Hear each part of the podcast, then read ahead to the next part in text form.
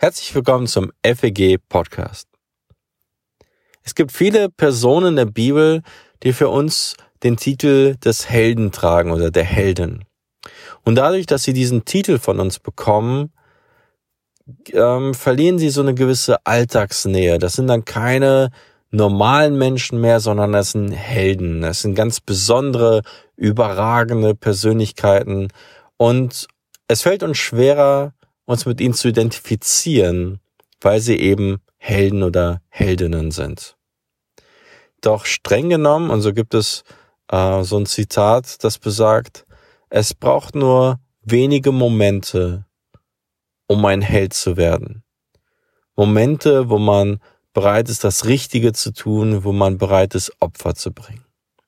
Und durchweg die Person in der Bibel, jeder, den man Held nennt, bei dem trifft das zu.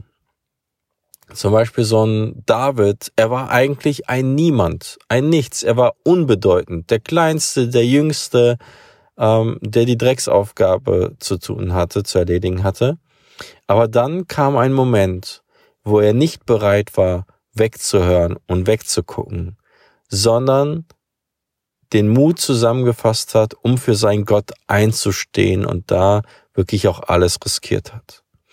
Daniel und seine Freunde, die ja auch einfach Gefangene waren, aber dann für ihren Gott eingestanden sind und straight geblieben sind.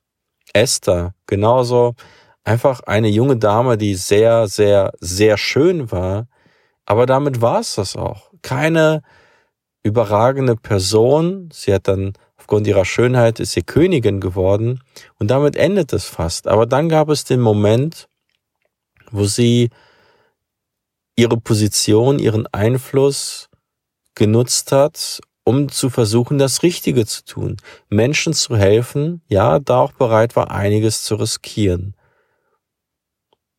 Und das, diese Entscheidung, diese Bereitschaft, hat diese Menschen zu Helden gemacht. Doch auch wir sehen im Nachhinein, es sind normale Menschen geblieben mit ihren Fehlern, mit ihren Herausforderungen, und genauso ist es für unser Leben. Um ein Held zu sein, um einen Unterschied zu bewirken, muss man nicht eine besondere Persönlichkeit, jemand Überragendes, jemand mit gewaltigem Einfluss sein, sondern es sind immer wieder Momente, wo ich bereit bin, das Richtige zu tun, wo ich bereit bin, 100 Prozent für Gott zu geben, wo ich bereit bin, nicht wegzuschauen, sondern das Richtige zu tun, mich einzusetzen, bereit bin, Opfer zu bringen.